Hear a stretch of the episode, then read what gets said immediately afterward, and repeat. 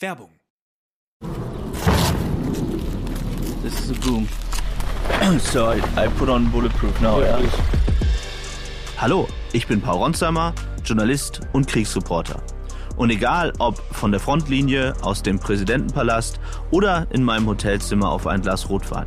In meinem Podcast bekommt ihr jede Woche Einblicke auf die wichtigsten Ereignisse der Welt, hört spannende Gesprächspartner und auch, was das Reporterleben mit mir persönlich macht.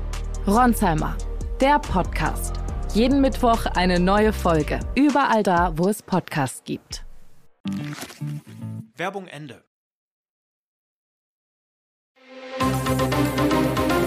Das Bild News Update. Es ist Dienstag, der 13. Dezember und das sind die Bild meldungen Emotionaler Auftritt vor dem Halbfinale. Argentinien-Trainer weinten mitten im TV-Interview. Vorwurf Bildung einer kriminellen Vereinigung Razzia bei Klimaklebern. Jacinda Ardern, Neuseeland-Chefin, blamiert sich bei Mikrofonpanne. Argentinien ist nur noch zwei Siege vom ersten WM-Triumph seit 1986 entfernt. Kein Wunder, dass da so manchen Beteiligten die Gefühle übermannen. So wie Lionel Scaloni. Der argentinische Nationaltrainer wurde vor dem Halbfinale gegen Kroatien heute interviewt und gefragt, was ein Titel für ihn, seine Mannschaft und die Menschen in seinem Heimatland bedeuten würde. Der Coach antwortete stockend, meine Spieler spielen für die Menschen in Argentinien, für die Familien, für die Anerkennung. Sie spielen nicht für Geld. Dabei laufen ihm die Tränen durchs Gesicht. Scaloni sagt auch, ich werde ganz emotional. Der U20-Weltmeister von 1997 fängt sich kurz wieder und sagt, wir wissen, wie viel die Menschen für uns geben. All diese Dinge, die wir sehen, wie sie Dinge liegen lassen, die Arbeit unterbrechen. Ich hoffe und wünsche mir, dass wir sie glücklich machen können. Dann wird er wieder von der Macht der Gefühle überwältigt, winkt emotional ab, sagt, natürlich ist das auch abhängig vom Glück und vom Schicksal, aber wir werden alles dafür geben. Damit endet das Video. Scaloni spielte siebenmal für die A-Nationalmannschaft seines Landes, stand im argentinischen Aufgebot für die WM 2006. Seit 2018 ist er Cheftrainer. Sein bisher größter Erfolg, der Gewinn der Copa America 2021. Jetzt greifen die Behörden durch. Es gab bundesweit mehrere Razzien gegen Mitglieder der Gruppe Letzte Generation. Wie Kai Clement, Sprecher der Staatsanwaltschaft Neuruppin auf Anfrage bestätigte, durchsuchten Polizisten und Justiz an elf Orten in der Bundesrepublik Wohnanschriften von Klimaaktivisten der letzten Generation. Vorwurf der Staatsanwaltschaft Neuruppin, Bildung einer kriminellen Vereinigung. Nach Bildinformationen fanden die Razzien in Sachsen, Bayern, Niedersachsen, Mecklenburg-Vorpommern und Baden-Württemberg statt. Die Klimakleber lassen sich davon nicht beeindrucken. Im Gegenteil, das sind Einschüchterungen des Staates, wir lassen uns aber nicht einschüchtern und machen weiter. Es bleibt uns nichts anderes übrig, so eine Sprecherin zu Bild. Hintergrund sind Durchsuchungsbeschlüsse des Amtsgerichts Neuruppin, die auf Antrag der Staatsanwaltschaft erfolgten. Es geht um Strafverfahren wegen Störung öffentlicher Anlagen. Gemeint sind die Störaktionen von Aktivisten rund um das PCK Schwedt, ein Ölverarbeitungswerk in Brandenburg, das seit April immer wieder von Aktivisten illegal betreten wurde. Sie ketteten sich an Anlagen und Zäune, störten damit natürlich den Betrieb. Bei der Hollywood-Premiere von Avatar The Way of Water schwebte Vierfachmama Heidi Klum in einem Hauch von nichts über den blauen Teppich und sorgte so für Schnappatmung. Avatar, die Klum ist da. Als die 49-Jährige am Montag in Los Angeles zur Filmpremiere stöckelte, gab's das große Staunen. An Heidis Körper schmiegte sich ein silbernes Kleid aus hauchdünnem Stoff. Zart fließend und absolut traumhaft. Schöner hätte man den Avatar-Wasser-Filmtitel wohl kaum interpretieren können. Eine freie Schulter, ein hoher Beinschlitz und ein Traumkörper, der durch jede Faser ihres Premierenfummels blitzte. Da bekam nicht nur Ehemann Tom Kaulitz glänzende Augen. Strahlend posierte Heidi erst solo für die Fotografenmeute, dann gesellte sich ihr Liebster dazu. Er hatte sich optisch an seine Traumfrau angepasst, trug einen silbernen Anzug mit passendem Hemd. Was für ein glänzender Auftritt. 13 Jahre nach dem Filmhit Avatar Aufbruch nach Pandora kommt die Fortsetzung Avatar The Way of Water am 14. Dezember auch in die deutschen Kinos.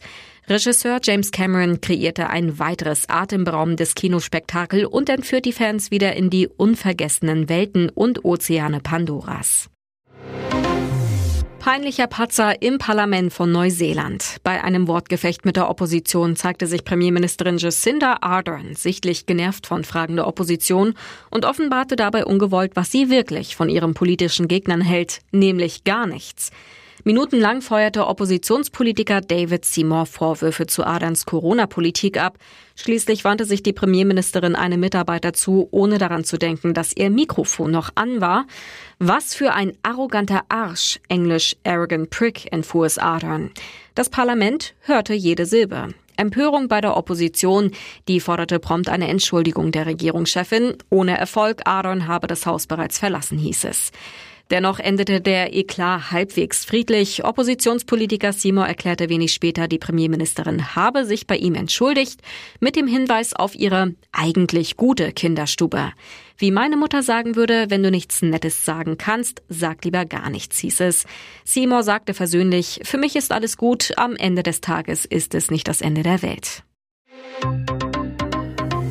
Und jetzt weitere wichtige Meldungen des Tages vom Bild Newsdesk. Horrorcrash. ICE erfasst Auto in Hamburg. Bahnstrecke bis Bremen voll gesperrt.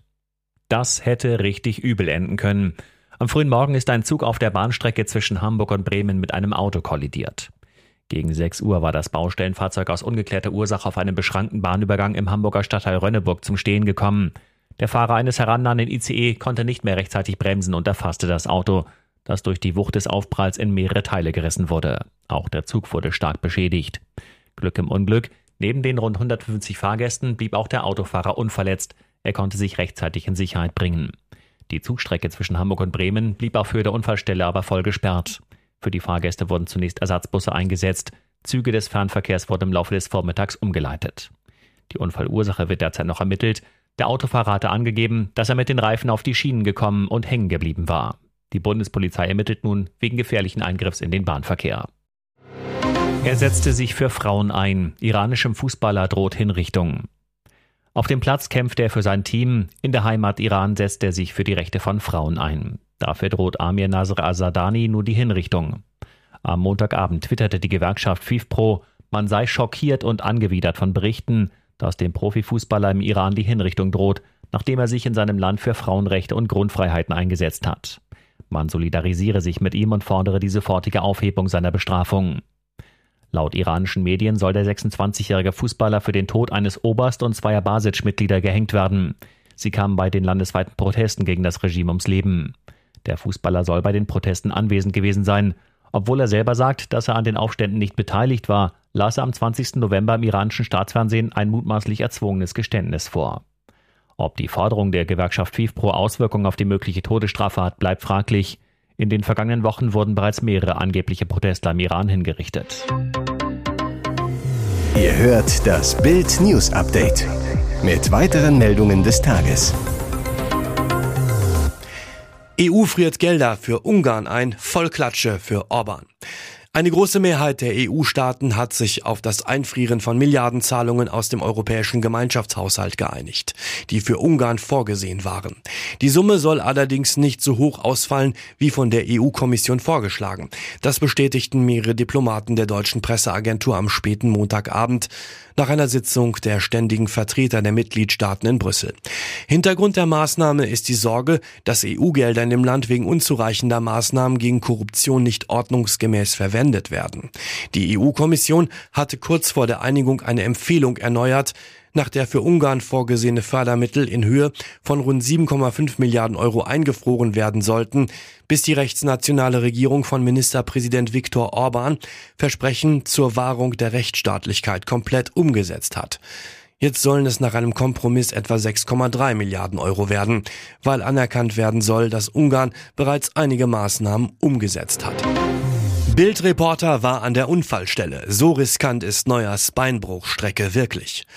Wie konnte Manuel Neuer als austrainierter Sportler beim Skilaufen nur so schwer stürzen, dass er sich den Unterschenkel brach? Ein Bildreporter war an der Unfallstelle. Vom Gipfel des Rosskopfs sieht man bis zur Zugspitze im Westen, im Süden die weißen Gipfel der Tiroler Berge, im Norden liegt das Spitzingseer Skigebiet. Unser Reporter kennt die Gegend bestens, weil er am Fuße dieser Berge aufgewachsen ist. Den Hang, in dem Neuer stürzte, ist er bestimmt schon 50 Mal gefahren, auch auf dem Snowboard. Er ist nicht extrem, aber auch nicht für Anfänger. Die Bedingungen sind schwierig. Es sind zwar neben ihm auch ein Dutzend weitere Tourengeher rund ums Gipfelkreuz, aber kaum einer fährt in den Steilhang Richtung Grünsee wie Neuer, sondern lieber entlang der Skilifte, wo es deutlich flacher ist. Aus gutem Grund. Die Gefahr, man kann die Felsbröckchen unter dem dünnen Schnee zwar nicht sehen, aber bei der Abfahrt werden sie zu unsichtbaren Hindernissen. Man bleibt ruckzuck an ihnen hängen. Auch wenn der Ski im Gras stockt, bringt einen das schnell aus der Balance.